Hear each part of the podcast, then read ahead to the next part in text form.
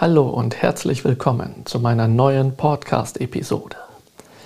Heute geht es darum, dass wir uns einfach mal anschauen wollen, in welcher Zeit Mikao Usui eigentlich gelebt hat, der Begründer der Reiki-Heilmethode. Heute schauen wir uns an, wie der Wandel der Zeit in Japan Usuis Leben und die Entwicklung der Reiki-Heilmethode beeinflusst hat. Damit bekommst du heute neue Erkenntnisse über die Philosophie des Reiki.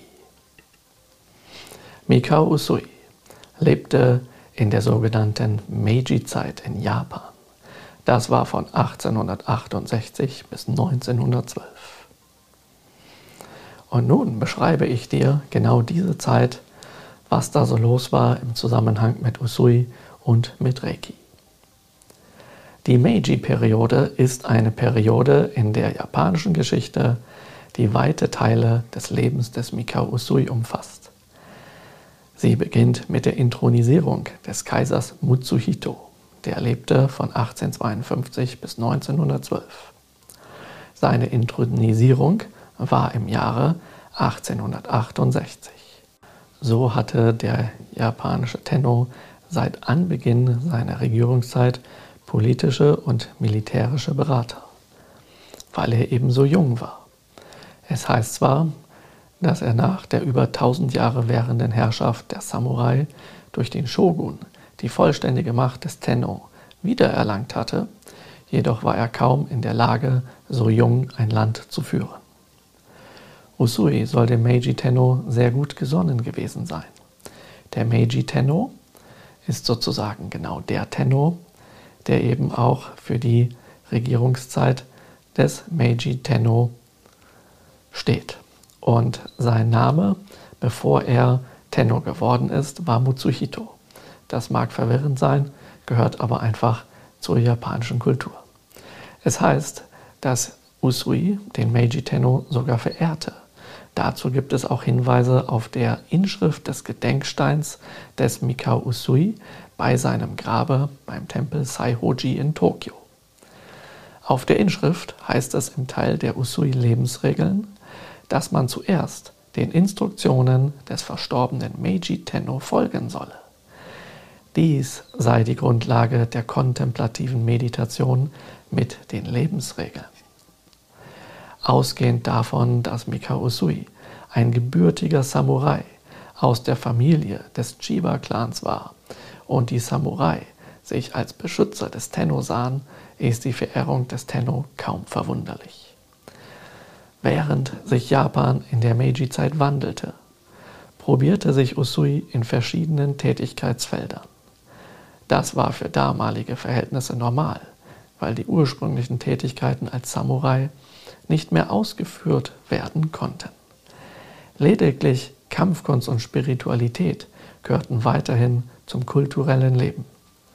Als ehemaliger Samurai trainierte Usui offenbar Zeit seines Lebens Kampfkunst und als Mönch der Tendai oder der Shingon-Schule des tantrischen Buddhismus, der japanischen buddhistischen Geheimlehren, war er für seine Zeitgenossen als spiritueller Lehrer und Heiler tätig. Jetzt wunderst du dich vielleicht, warum ich sage Mönch der Tendai-Schule oder der Shingon-Schule.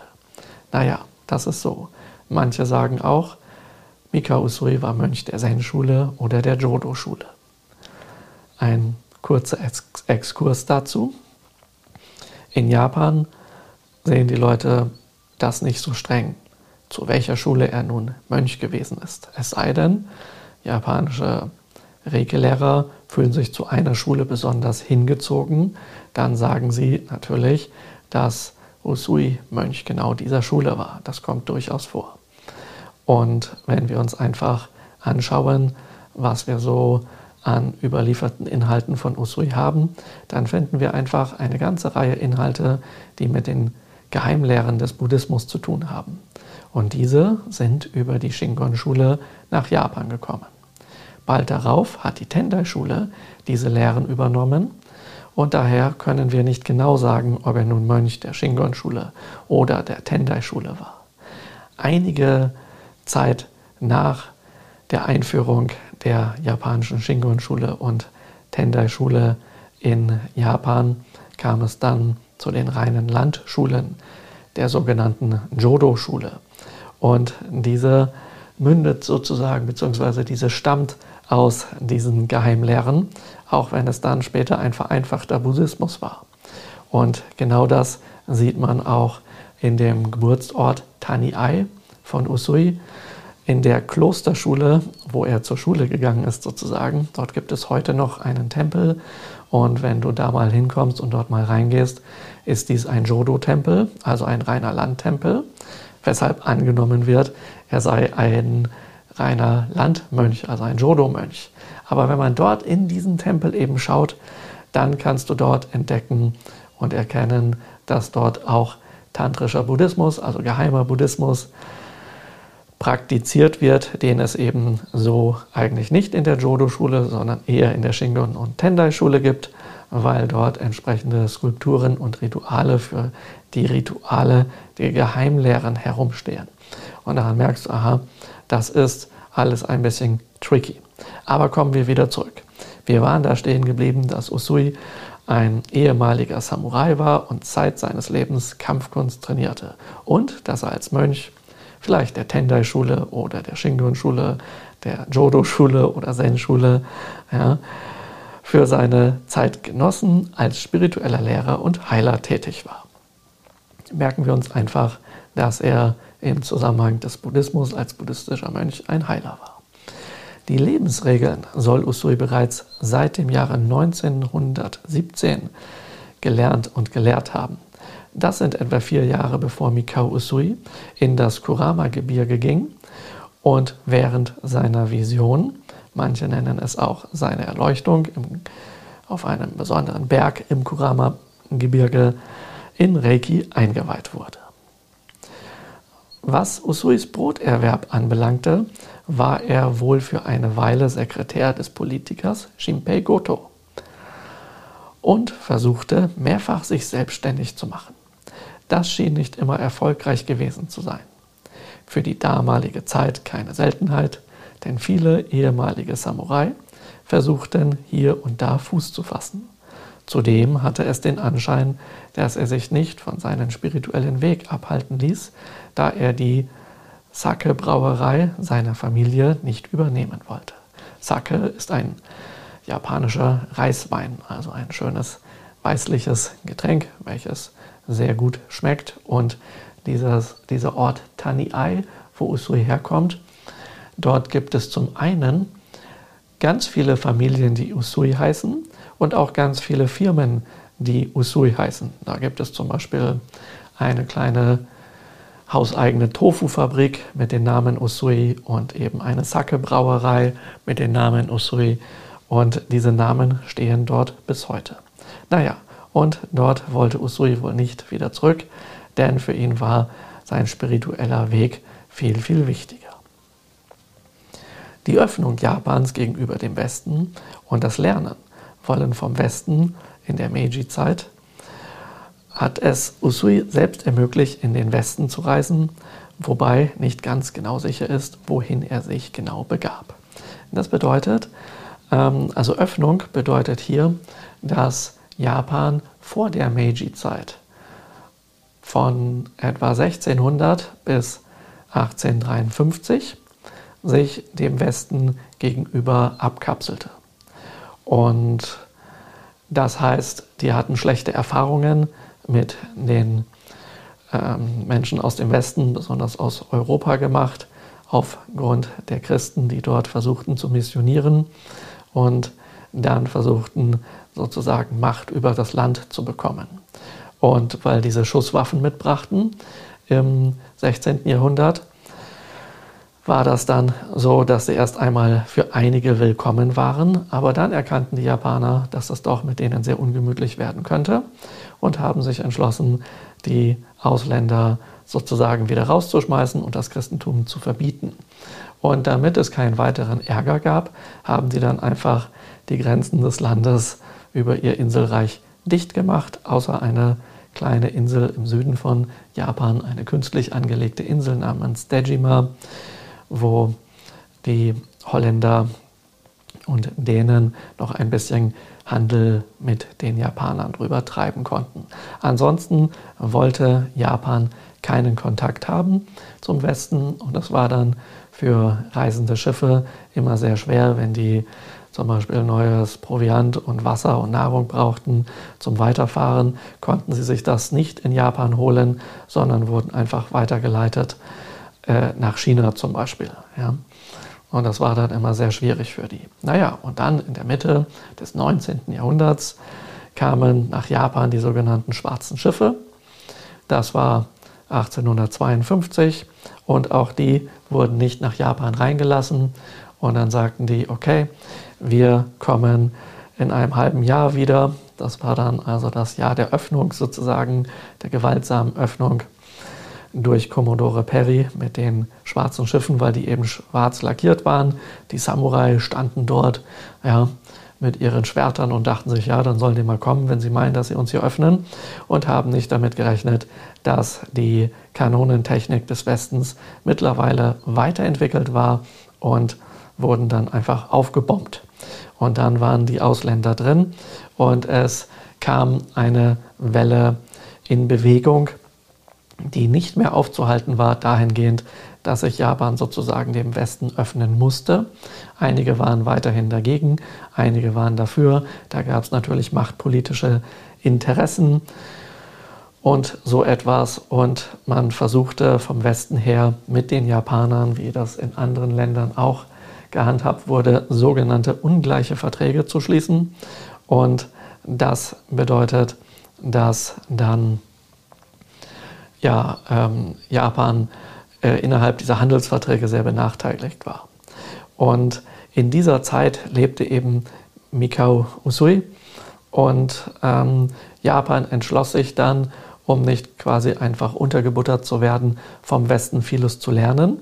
Und äh, im Zuge dessen sind Japaner auch nach Europa und Amerika gereist und bei ein solcher, ein so einer Delegation war wohl auch der Mikao Usui dabei. Und das war möglich, weil er eben einmal Sekretär für den Bürgermeister von Tokio gewesen ist. Ja, und ähm, genau, und das ist sozusagen das mit dieser Öffnung des Westens und Usui. Das heißt, zum einen wurde in dieser Zeit dieser Samurai-Stand abgeschafft, sodass Usui kein normales Leben als Samurai führen konnte. Er wollte aber auch nicht einfach in der Sake-Fabrik seiner Eltern weiter mithelfen und diese übernehmen. Und da gab es dann wohl auch Ärger mit seiner Familie. Und ja, anstelle sozusagen die Tradition zu wahren und dort mitzumachen oder die Tradition zu wahren und dass eine Errungenschaft wie Reiki in der Familie blieb, hat Usui sich dann entschlossen, das sozusagen an andere weiterzugeben mit dem Wunsch, dass sich die Reiki-Heilmethode in der ganzen Welt verbreiten möge. Nun wollen wir uns mal den Namen der Ära Meiji, also dieser, den Namen der Meiji-Periode anschauen. Ich erwähnte ja schon, dass der Meiji Tenno auch Kaiser Mutsuhito heißt. So, und das wollen wir uns jetzt mal anschauen, was es denn damit genau auf sich hat. hat. Warum heißt er denn mal Kaiser Mutsuhito und warum Meiji Tenno?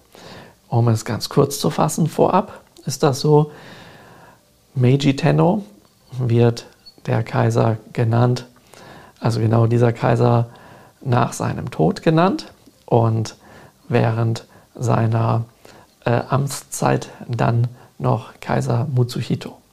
Aber jetzt schauen wir uns das mal etwas genauer an, denn das mag ganz interessant sein, dass wir etwas über die Kultur und die Zeit verstehen können, in der Mikao Usui lebte. Der Kaiser Mutsuhito wählte für die lebenslange Regierungszeit ab Intronisierung den Begriff Meiji als Äraname.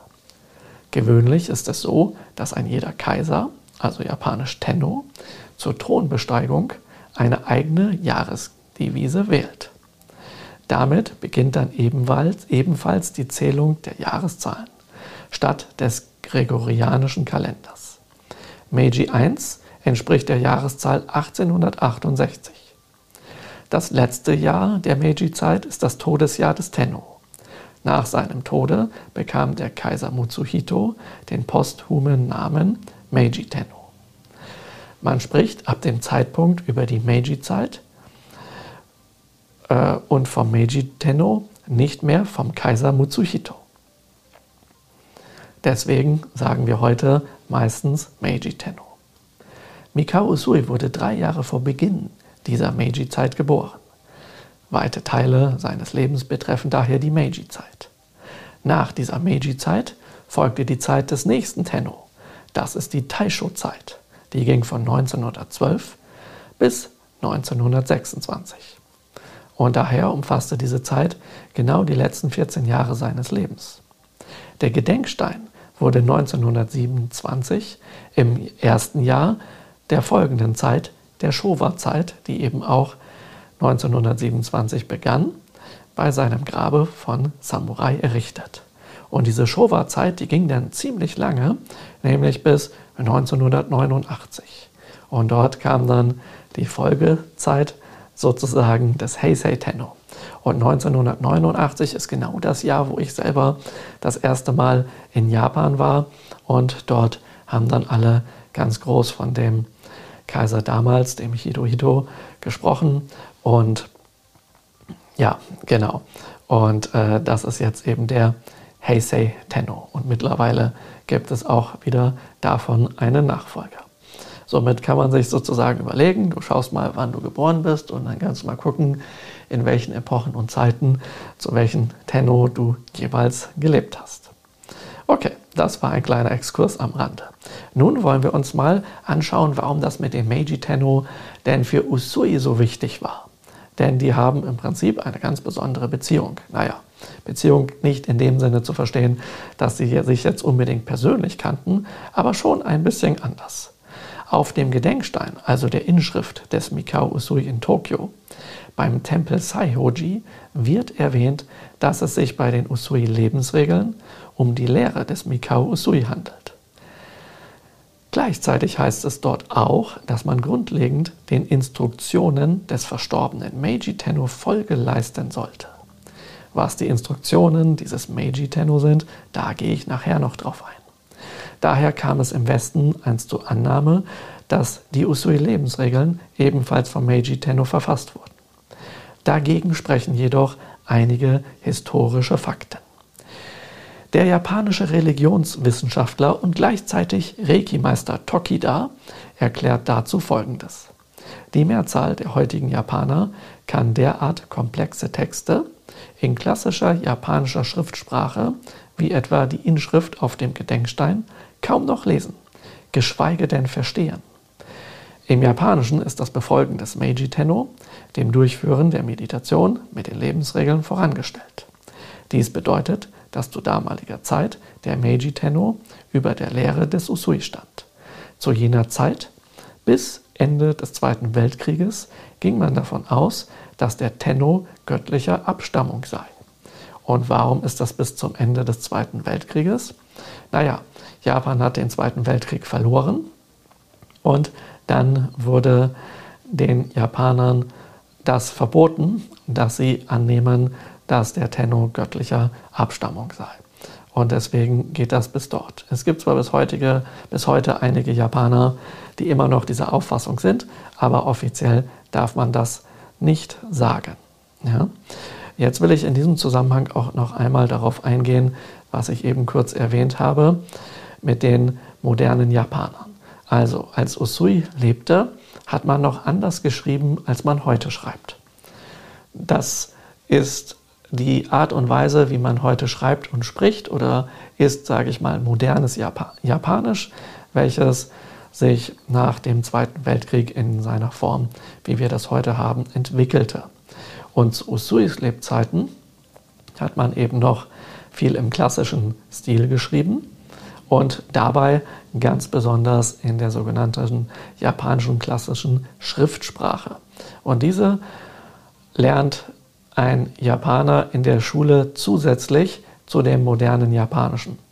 Und allerdings nur ähm, sozusagen fragmentarisch und auch in höheren Klassen und wenn er Abitur macht. Also das ist nichts für äh, alle Japaner sozusagen, weil das eine sehr gehobene Sprache ist, in der alte Grammatik vorkommt, in der viele alte Schriftzeichen vorkommen, die heute so weder gelehrt noch benutzt werden. Deswegen ist so ein Text wie der Gedenkstein äußerst schwer zu verstehen für moderne Japaner. Deswegen zählt sozusagen diese Argumentation nicht unbedingt, dass man sagt, naja, ich frage einfach einen Japaner, was auf dem Gedenkstein steht und was der sagt, stimmt dann, weil äh, genau dadurch sind auch Übersetzungen entstanden, die eine, zu einer ganzen Menge Verwirrung führten. Wenn jetzt zum Beispiel eine moderne Japanerin oder ein moderner Japaner diesen Text sieht und sich damit nicht beschäftigt hat und diese Art der Sprache nicht gelernt hat, die, das muss ich noch ergänzen, nicht nur einfach das klassische Japanisch von damals ist, sondern auf der Inschrift steht, dass die Verfasser oder der Verfasser dieses Textes ein Literaturprofessor für Japanisch ähm, also ein richtiger Schriftgelehrter sozusagen, den Text so geschrieben hat wie einen alten heiligen Text, also wie ein klassisches Sutra in Japan. Und dabei hat er äh, großen Wert darauf gelegt, eine besonders gewählte Sprache zu nutzen und auch viele alte Floskeln, die teilweise gar nicht in japanischen Lexika stehen, die aus der Literatur kommen, nicht nur aus der japanischen Literatur, sondern auch aus der chinesischen Literatur.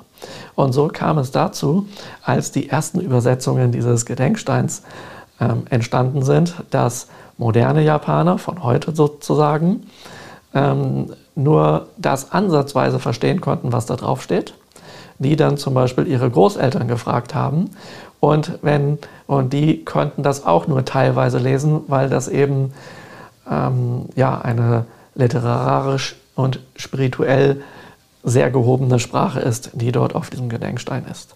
Und dann haben sie eben, haben diese alten Leute für ihre modernen Enkel sozusagen, also japanischen Enkel des modernen Japans, das übersetzt, was sie übersetzen konnten und einfach alles weggelassen, was sie nicht übersetzen konnten. Und somit sind Gedenksteinübersetzungen entstanden, wo einfach weite Teile fehlen oder wo manche Inhalte nicht korrekt übersetzt werden, weil manche Zeichen von den Zeichen, die dort sind, gibt es zwar heute noch, aber sie haben heutzutage eine ganz andere Bedeutung als damals. So zum Beispiel ist das Gerücht entstanden, dass Usui einen Künstlernamen hatte, während der Begriff für den Künstlernamen eigentlich in seiner, zu seinen Lebenszeiten ähm, buddhistischer Name, also der Name äh, ist, den ein Mönch erhält, wenn er sozusagen äh, zu einem Mönch geweiht, ordiniert wird. Ja? Und daher äh, kommt das, dass sozusagen dieses Argument nicht zählt, ein Japaner weiß das besser. Nein, dieser Japaner, der muss besonders gelehrt sein, dass er das kann. Und nun fragst du dich vielleicht, woher ich das weiß und wie man damit umgehen kann. Ja, ich habe das große Glück, dass ich sowohl Japanologie studiert habe als auch ostasiatische Kunstgeschichte mit Schwerpunkt auf Buddhismus und Daoismus und mich daher mit diesen alten Schriften, komplexen Texten, heiligen Texten, Sutras und dergleichen ausgiebig beschäftigt habe und bis heute beschäftige und dort auch Übersetzungen zu anfertige. Und deswegen habe ich vor einigen Jahren die Inschrift des Gedenksteins komplett neu übersetzt und dazu werde ich auch eine Podcast-Folge machen und du findest dazu auch einiges auf meiner Website shingonreiki.com. Dort kannst du das nachlesen und auch den, den japanischen Text lesen und so. Ja, genau. Also da findest du einige, einige schöne äh, Sachen diesbezüglich und dadurch gibt es ganz viel neues Wissen über Usui, über Japan und so. Denn aus diesem Text kann man sehr viel rausholen, da dieser sehr vielschichtig geschrieben ist. Und dazu wird es noch zu der Kultur und allen Geheimnissen, die da rauskommen, wird es noch etliche Podcast-Folgen geben und auch noch äh, etliche Artikel und einiges an Stoff findest du ja auch schon seit einigen Jahren im Reiki-Magazin, wo ich jetzt schon seit ja, mehreren Jahren sozusagen ähm, in jeder äh, in jedem Teil des, in jeder Folge des äh, Reiki-Magazins, also in jeder Ausgabe des Reiki-Magazins einen Artikel darüber schreibe. Ja? Da kannst du also auch nochmal nachschauen, wenn du noch ein paar alte Hefte hast oder eben gucken, was ich dazu in nächster Zeit hier mache. Nun wollen wir aber mal weiter äh, gehen in dieser Sache. Und ähm, jetzt hast du dazu ein bisschen Hintergrund auch zu den Dingen, die ich jetzt als nächstes erklären werde. Manche Reiki-Meister im Westen sind der Ansicht, dass die Beschäftigung und Rezitation der Gedichte des Meiji Tenno im Zusammenhang mit Reiki und den Lebensregeln ebenso wichtig seien. Und dass diese sogar für spezielle Anwendungen im Zusammenhang mit Reiki, wie etwa der Mentalheilung, benutzt wurden. Dem will ich aber hier ein wenig widersprechen, ja, beziehungsweise dem will ich nicht widersprechen, aber ich äh, will das auch nicht komplett hier äh, beleuchten. Allerdings gibt es ja diesen äh, Wissenschaftler Tokida, den ich erwähnt habe, und der entgegnet dem, dass die Gedichte lediglich ein persönlicher Ausdruck von Emotionen aus dem Leben des Meiji Tenno seien. Folglich sollen sie weder etwas mit Reiki noch mit dem Befolgen der kaiserlichen Instruktionen zu tun haben. Nun ist es aber gleichzeitig eben so, dass der Meiji Tenno dem Shinto, also dem japanischen Schamanismus, kann man sagen, das ist, heißt wortwörtlich übersetzt der Weg der Götter, was sozusagen die zweite große Religion von Japan ist. Also diesem Shinto war der sehr zugewandt und darin gibt es ähm, ein paar, sage ich mal, es gibt eine alte Form des Shinto und eine neue Form des Shinto und überliefert aus dieser alten rituellen Praxis des Shinto werden solche Gedichte manchmal quasi wie Zauberformeln oder Mantras benutzt. Und dort wird ein Zusammenhang ähm, gesehen. Und dazu kann ich aber Zeiten auch nochmal hier etwas ähm, berichten, wenn ich das näher erforscht habe. Aber ich würde jetzt erst einmal weder dem einfach Glauben schenken, dass diese Gedichte so wichtig waren für die Reiki-Praxis, noch dass sie völlig unwichtig waren. Ich denke, das muss noch genauer erforscht werden.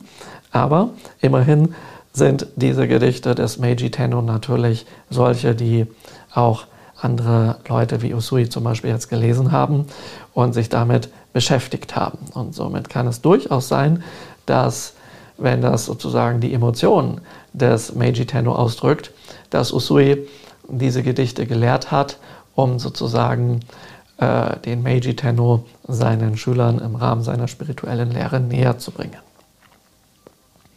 Die kaiserlichen Instruktionen des Meiji Tenno beziehen sich auf einen kaiserlichen Erlass, dieser heißt übrigens Chokugo, beziehungsweise auch ein kaiserliches Dekret, und das wiederum heißt Chokurei, im Rahmen einer Rede des Meiji Tenno an das Volk vom 30. Oktober 1890. Darin sind zwölf Punkte über tugendhaftes Verhalten enthalten, jedoch keine der fünf Lebensregeln des Mikao Sui, wie sie auf dem Gedenkstein und auf der Kalligraphie von Usui erklärt werden. Der japanische Begriff Chokurai für das kaiserliche Dekret erinnert zudem von der Aussprache Chokurei an das Symbol zur Kraftverstärkung des zweiten Grades Usui Reiki. Und äh, ja, auch darauf, ähm, dazu werde ich auch einen entsprechenden Podcast machen, wo ich auf diese Zusammenhänge noch näher eingehe. Ähm, jetzt eine kurze Sache dazu. Es ist halt so, als ähm, noch nicht so viel darüber äh, recherchierbar war, was es damit auf sich hat. Ähm, und als ähm, bevor ich sozusagen selber anfing, darüber zu forschen und darüber einiges an Wissen zu verbreiten, ähm, über diesen Chokurei-Begriff, haben Leute probiert, in japanischen Lexika, also japanisch-englisch oder japanisch-deutsch, nachzuschlagen, was Chokurei bedeutet. Und dort ist man dann natürlich auf kaiserliches Dekret gekommen oder ein kaiserlicher Auftrag, kaiserlicher Befehl sozusagen, ja. Und so dachte man immer, Chokurei würde, Chokurei würde genau das bedeuten. Und ähm, ja, das kann es bedeuten, muss es aber nicht unbedingt, denn wenn man Chokurei mit anderen Schriftzeichen schreibt, wieder eben solchen in Kombinationen, die nicht in modernen Lexika oder Wörterbüchern zu finden sind, dann kann Chokurei eben noch etwas bedeuten, und zwar, dass das Spirituelle ins Hier und Jetzt kommt. Und nun kannst du dir natürlich überlegen, was ist eher wahrscheinlich, handelt es sich jetzt um einen kaiserlichen Befehl bei dem Kraftverstärkungssymbol oder darum, dass hier und jetzt sehr verstärkt das Spirituelle, also die spirituelle Reiki-Kraft, also die Reiki-Kraft, die eine spirituelle Lebensenergie ist, hier wirken soll. Das auch als ein kleiner Exkurs. Die Inhalte dieses kaiserlichen Dekrets, dieses Chokuei, zeigen Sätze auf, die an einige alte Übersetzungen der Usui-Lebensregeln erinnern. Bisweilen wurde vermutet, dass solche Versionen der Lebensregeln von Frau Takata stammen. Das scheint damit nun vorerst widerlegt, weil ja die Lebensregeln ein ganz anderer Text sind als der Inhalt dieses kaiserlichen Dekrets ja, den sogenannten Instruktionen des Meiji Tenno, denen man Folge leisten soll und die den Lebensregeln vorangestellt werden. In jedem Fall müssen diese Inhalte jemanden in der Geschichte des Reiki bekannt gewesen sein, denn sonst hätten sie kaum Einzug in den Text der Lebensregeln als Übersetzung finden können. Was bedeutet denn das jetzt? Ja, das bedeutet, dass einige Sätze aus diesen äh, Instruktionen des Meiji Tenno einfach in die Lebensregeln übernommen wurden, während andere Sätze der Lebensregeln einfach rausgenommen wurden. Das ist natürlich auch ein wenig merkwürdig, sage ich mal. Der Ursprung der Lebensregeln ist initial sozusagen auf äh, Quellen zurückzuführen, die nicht direkt diese Instruktionen des Meiji Tenno sind, sondern die auf die Quellen zurückgehen, die, äh, auf die Usui selbst als Mönch zurückgegriffen hat. Denn es gibt ein Sutra in den Geheimlehren des Buddhismus, welches 108 Verhaltensweisen aufzeigt, deren Zusammenfassung die fünf großen Themen der Usui-Lebensregeln darstellen. Das heißt, Mika Usui hat dieses, diesen, dieses eine Kapitel mit den Verhaltensweisen, was man tun und lassen sollte, sozusagen reduziert auf fünf Kategorien, auf fünf Sätze und das sind dann diese Lebensregeln. Und ähm, das lässt sich ganz einfach ähm, nachweisen, indem man beide Texte vergleicht. Und zudem kommt noch hinzu, dass in dieser Kalligraphie und auf dem Gedenkstein diese Lebensregeln ähm, einerseits nicht immer die gleichen Texte auftauchen und andererseits in der Erklärung, was man damit machen soll, äh, auch auf dieses Sutra zurückgegriffen wird. Aber dazu gehe ich noch wann anders genauer ein. Die Bedeutung des Ära-Namens Meiji. Der Name, den Namen der Ära soll Tenno Mutsuhito selbst für die Meiji-Zeit ausgesucht haben. Und entsprechend gibt es für diese Schriftzeichen Meiji, Schriftzeichen heißt Kanji in Japan, hast du vielleicht schon mal gehört, das sind Zeichen Chinas, ja. Dafür gibt es Bedeutungen. Mei bedeutet Licht, Helligkeit, klar und hell, Weisheit und auch Mantra. Dieses Mei kennst du vielleicht aus dem Meistersymbol, dem Daikomyo, weil das das gleiche Schriftzeichen ist. Und nun wunderst du dich, warum Mei auf einmal nicht Myo ausgesprochen wird. Das hängt damit zusammen, dass es für ein und dasselbe Schriftzeichen mehrere Aussprachemöglichkeiten geben kann. Zum einen gibt es eine sino-japanische Aussprache, also eine nach Japan von China importierte Aussprache. Zum anderen gibt es aber auch noch eine japanische Aussprache, wo man sozusagen die japanische Aussprache über das chinesische Schriftzeichen in Japan drüber gestülpt hat. Deswegen kann man dieses Zeichen nicht nur mit Mei und Myo aussprechen, sondern zusätzlich auch noch mit Akarui. Also Akarui ist die japanische Aussprache. Mei ist eine der beiden chinesischen Aussprachen neben Myo. Und warum jetzt zwei chinesische Aussprachen? Ja, du denkst, merkst schon, das ist recht komplex. Das hängt damit zusammen, dass diese chinesischen Schriftzeichen nach Japan in mehreren Wellen importiert wurden und dass sich innerhalb von China über die Jahrhunderte und die Entwicklung der Dialekte verschiedene, also die Aussprache sozusagen weiterentwickelt und verändert hat. Und deswegen gibt es dieses beides hier. Und dann gibt es noch na, neben Mei das Schriftzeichen Ji. Und das heißt Friede, heilen, gesunden, beruhigen und regieren. Zusammen, also wenn man beides Mei und Ji zusammenfasst, ergeben sich mehrere Übersetzungsmöglichkeiten. Das kann heißen Licht voller Friede, mit Licht heilen, weise regieren oder auch ein Mantra des Friedens. Historisch bekannt ist jedoch die folgende Übersetzung. Aufgeklärte Herrschaft.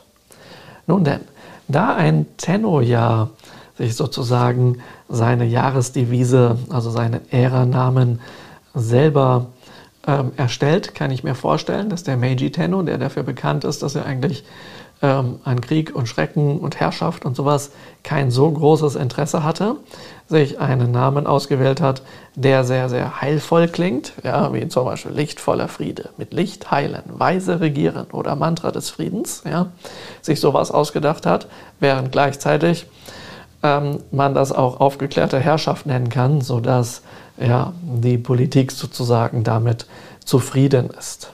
Ja. Und nun kannst du dir sozusagen selber überlegen, was auch hier wahrscheinlich ist.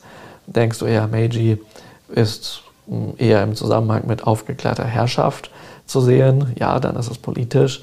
Oder lichtvoller Friede mit Licht heilen, weise regieren oder Mantra des Friedens. Nun kommen wir zu der Gesinnung des Meiji Tenno. Na, da habe ich ja eben schon ein bisschen gespoilert, aber das wollen wir uns jetzt noch einmal genauer anschauen. Der Meiji Tenno war ein leidenschaftlicher Dichter und Kalligraph. Beides nutzte er, um seinen Gefühlen Ausdruck zu verleihen, während er durch die Ereignisse der sich wandelnden Ära innenpolitisch, außenpolitisch, kulturell und militärisch in zahlreiche Themengebiete involviert war. Nun heißt es vom Meiji Tenno, dass ihm das Führen der Kriege gegen China und Russland gesundheitlich nicht bekommen seien und diese ihn erheblich altern ließen, wenngleich er hätte viel älter werden können. Von daher sind die Übersetzungen seiner Jahresdevise Meiji entsprechend einzuordnen. Die Übersetzung aufgeklärte Herrschaft scheint eher einen politischen Einfluss zu zeigen mit dem der Meiji Tenno als Herrscher gezeigt wird, der Japan zur Großmacht führte. Ob sich der 16-jährige Meiji Tenno zu seinem Regierungsantritt selbst so vorstellte, während man die Jahresdevise auch mit lichtvollen Frieden oder Mantra des Lichtes übersetzen kann, mag jeder Leser selbst entscheiden. Oh, jetzt habe ich jeder Leser gesagt, weil das, was ich hier auf in diesem Podcast, die erzähle. Dazu gibt es ja auch auf meiner Website einen Text und aus dem Text lese ich gerade teilweise vor und teilweise erzähle ich dir auch weitere Dinge, die mir jeweils dazu einfallen, um das Ganze sozusagen noch griffiger für dich zu machen und um einige Randinformationen zu verstehen.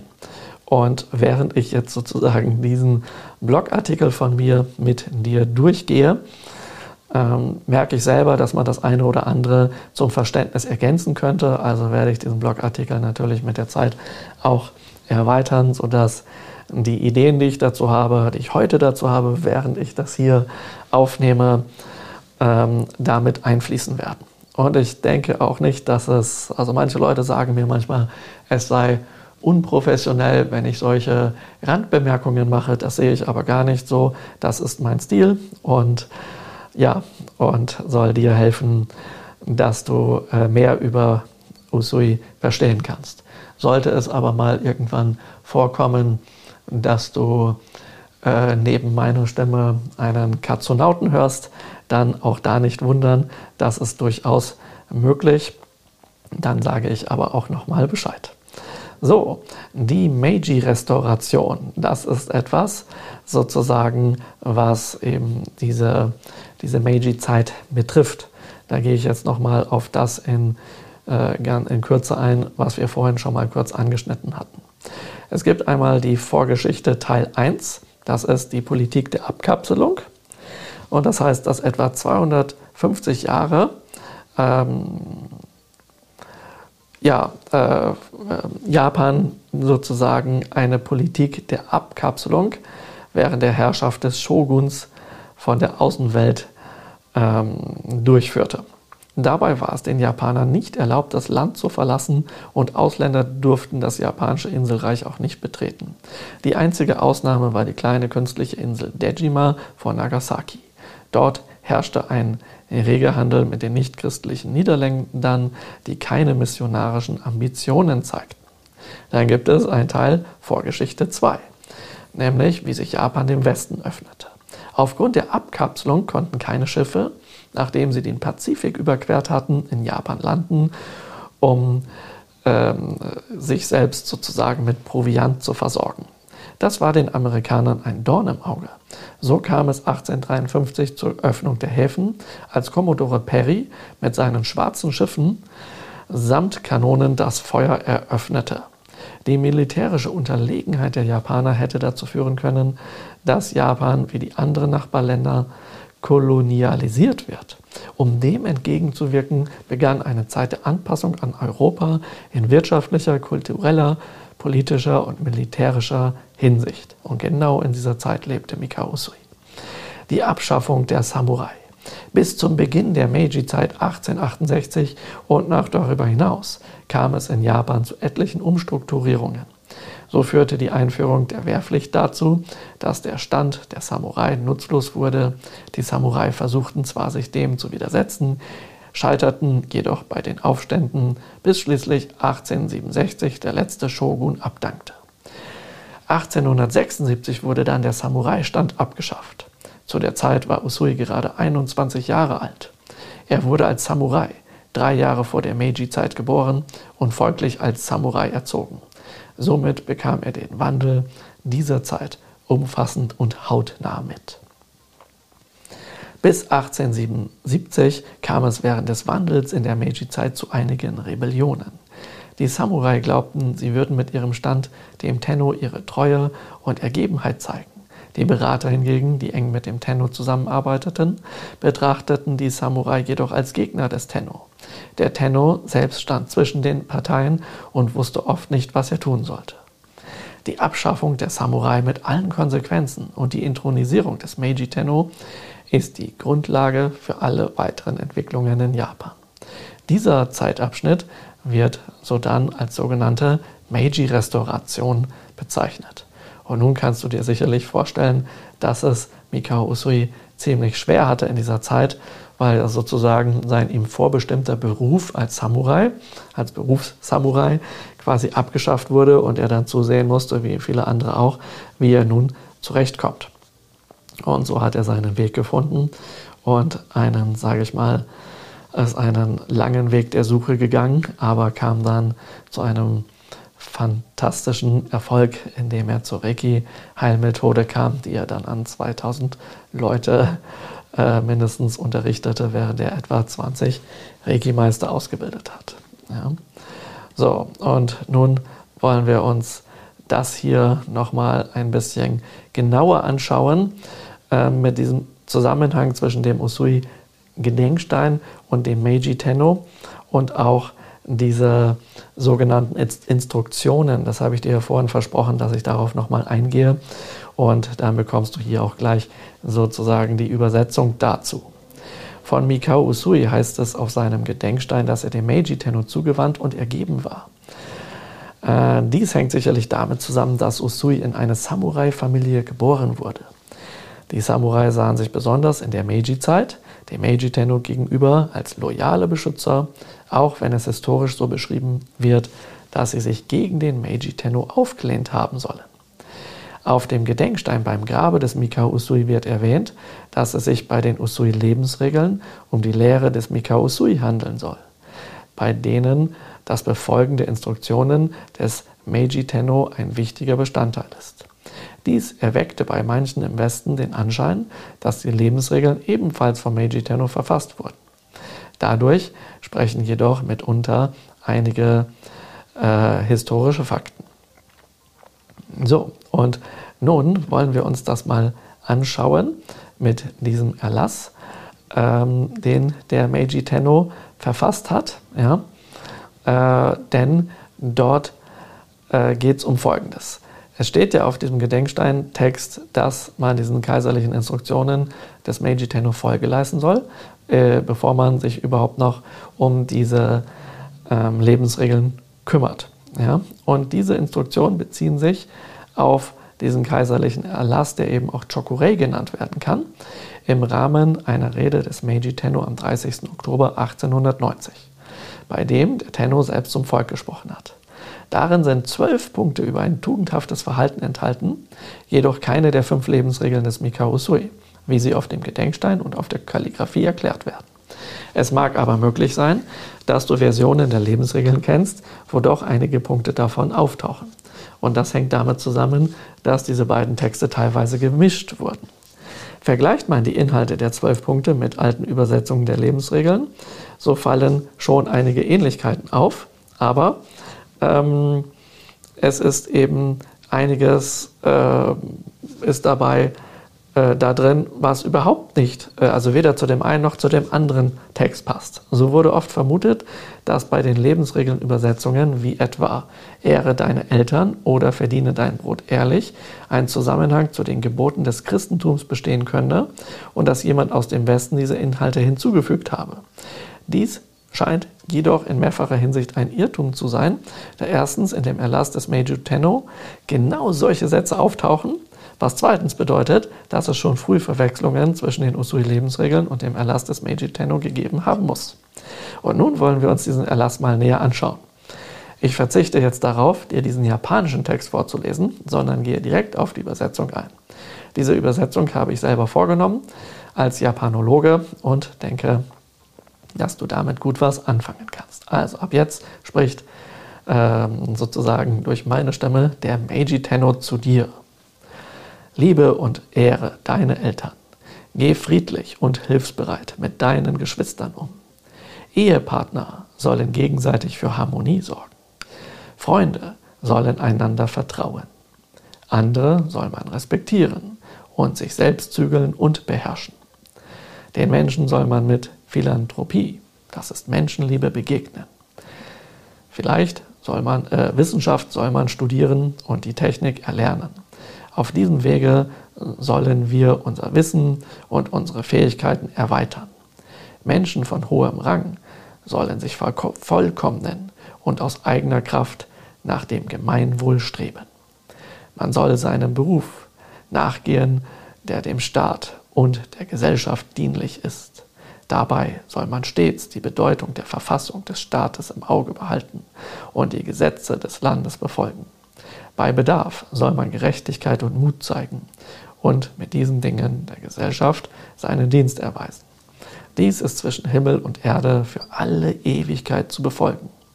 Solche Menschen sind für mich, also der Tenno, nicht nur loyale und tugendhafte Bürger, sondern sie werden auch die Nachkommen wissen lassen, was dies für eine außergewöhnliche Tradition und verdienstvolle Leistung ist. Solch ein Weg ist die Unterweisung, die uns unsere Ahnen hinterlassen haben. Alle Bürger unserer Nachkommen sollen diesen Sachverhalt befolgen. Unabhängig davon, ob das von früher bis heute befolgt wurde, was auch im Inland und Ausland geschehen wird, gibt es keinen Grund, der Vernunft den Rücken zu kehren. Daher möchte ich, also der Tenno, dies mit euch, meinem Volk, unwiderruflich im Gedächtnis festschreiben. Aufrichtig bete ich dafür, dass die Vervollkommnung unserer Persönlichkeit zu unserem gemeinsamen Besitz wird. Ja, das war die Rede von Meiji Tenno an das Volk. Im Prinzip äußerst zeitlos. Es gibt ein Seminar, was ich gebe, das ist der Shingon Reiki Praktiker, wo wir besonders auf das Thema der persönlichen Entwicklung eingehen. Und dort haben wir uns mal alles rausgezogen, was für die persönliche Entwicklung hier in diesem Text zu finden ist. Dazu Affirmationen erschaffen und dann Mentalheilungen dazu gemacht. Also wenn Usui sagt, dass es gut ist, diesen Instruktionen des Meiji Tenno Folge zu leisten und es für ihn ebenso wichtig ist, die Persönlichkeit zu entwickeln, sind hier einige Punkte, die sicherlich sehr, sehr nützlich sind für die Entwicklung der Persönlichkeit. Und da es hier nicht nur um einzelne Leute geht, sondern auch ganze Gruppen von Leuten meint, denke ich, denke ich, ist es gut, wenn sowohl Einzelpersonen, also Reiki-Praktizierende, das für die Persönlichkeitsentwicklung nutzen, wie natürlich auch Reiki-Meister, Reiki-Lehrer, aber auch solche wie Reiki-Vereine. Ja, nach dem Tod des Meiji Tenno 1912 bürgerte sich sodann hierzu der Begriff Meiji Tenno no Ikun ein. Das ist auf Deutsch vom verstorbenen Meiji Tenno hinterlassene Instruktionen.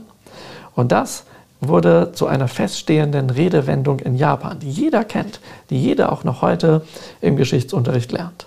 Insofern lässt sich feststellen, dass hier auf dem Gedenkstein dessen Platz für den Inhalt des Textes begrenzt ist, gewisse, teils historische Schlüsselwörter benutzt werden, hinter denen sich sehr viel mehr verbirgt, als es zunächst den Anschein hat. Da Usui zu seinen Lebenszeiten diesen kaiserlichen Erlass mitbekommen hatte und selbst danach sein Leben verwirklichte, ist es nicht verwunderlich, dass dies hier Erwähnung findet. Auffällig bei den Instruktionen des Meiji Tenno ist die erste Aufforderung, liebe und ehre deine Eltern.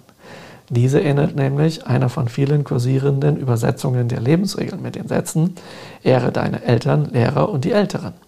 Gerade heute verdiene dein Brot ehrlich. Davon ist jedoch in Wort und Schrift nichts in den fünf Lebensregeln zu finden. So hat es den Anschein, dass sich irgendwann mal jemand mit den kaiserlichen Instruktionen beschäftigt haben mag und diese den Lebensregeln des Mikao Usui zuschrieb, dafür andere Sätze aber wegließ. Auch könnte man annehmen, dass es weitere unbekannte Quellen der Lebensregeln des Mikao Usui gibt. Solange diese im Original Japanischen nicht auftauchen, sind das jedoch reine Spekulationen.